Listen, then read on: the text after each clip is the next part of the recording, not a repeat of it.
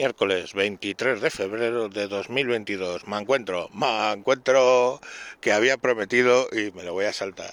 Pero es que el Teodoro García Gea ha dimitido. Ha dimitido, se va. Casado va a montar un congreso extraordinario. Y ayer se rumoreaba que si iba a salir también iba a dejar el partido en manos de una gestora mientras tanto veremos hoy, que el 23 de febrero, ya sabéis cómo se dan las cosas en los 23 de febrero en este país. Bueno, pues eh, veremos a ver en qué, en qué acaba el tema, porque ahora miércoles tiene una reunión con todos los varones automáticos. Joder, barabum, bim, bam.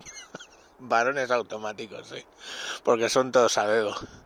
Varones autonómicos, coño eh, y a ver si dimite o no dimite, ¿vale? O simplemente sigue en, el, en la dirección, la presidencia, perdón, hasta que hasta que sea el Congreso extraordinario. el Feijó ha dicho para mí, para mí todo, pero es que os recuerdo, es el de las fotos con el narcotraficante, o sea, ¿qué puede ir mal? Además es el que peor ha gestionado la pandemia. Es el único que mantiene aún lo del carnet COVID en toda España. Es un... Vamos, eh, Hitler estaría muy contento con su forma de gestionar a la gente. Entonces, bueno, pues ahí lo, ahí le tenéis. Ya vamos a ver en qué, en qué termina. El remate final de Teodoro es irse a dar explicaciones a la televisión. Ah, sí, salió en televisión, sí, se fue, se fue a la 1. No, no, no se fue mm, se fue entonces a Libertad Televisión, Libertad Digital Televisión. No, no, no. A, a 13, a en 13 Televisión fue. No, no, no. Se fue a la sexta, agárrense los cojones. Se va a la sexta, le enganchan a Pastor y claro, Angelito, que ese toro no lo puedes torear, cabrón.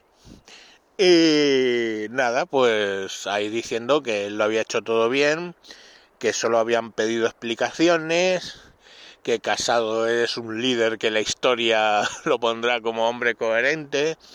Muy bien, muy bien. Y, mm, y este y que Ayuso pues es el mal. Pero es que de remate dice que no le parece bien que igual que no que no rodeen el Congreso, que rodeen el Congreso, no le parece bien que rodeen una sede de un partido para quejarse.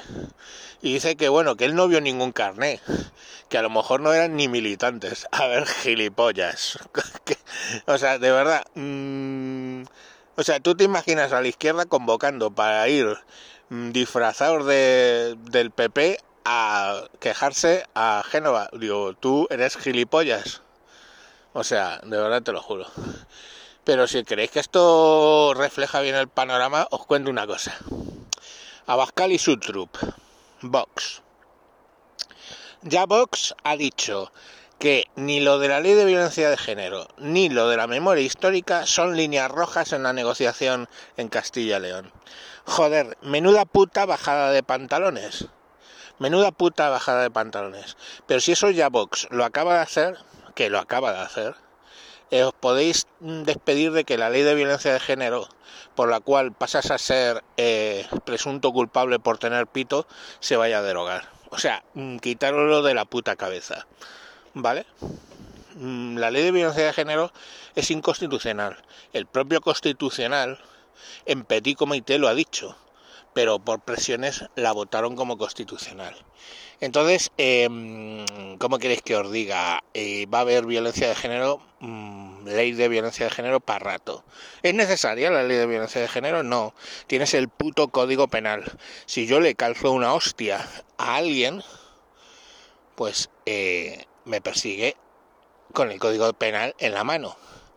Mm, si yo estoy casado con un tío y le meto una hostia, me persigue el código penal y violencia dentro del matrimonio, que está especificado.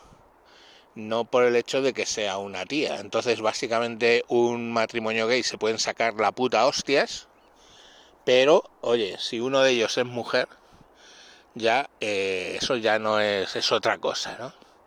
Y esa, si uno de ellos es mujer, ya puede levantar el teléfono, el 016, si le hayas hecho algo o no, llamar y tú duermes directamente esa noche en la, en la cárcel. Eso es la ley de violencia de género.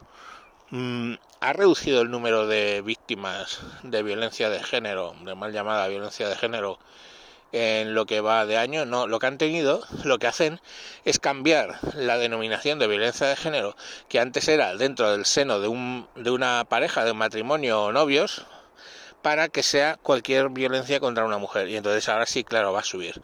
Porque es que llevábamos, ni se sabe, desde antes, durante y después, de la ley de violencia de género con los mismos muertos, porque es que, joder, son... Eh, es una estadística, estamos hablando de alrededor de 50 mujeres. ¿Qué importa? Sí, claro, son 50 mujeres muertas y 50 familias destrozadas.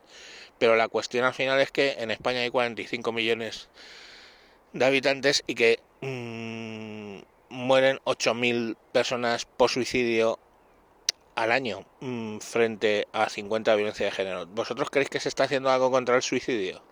No, ¿verdad? Pues ya sabéis.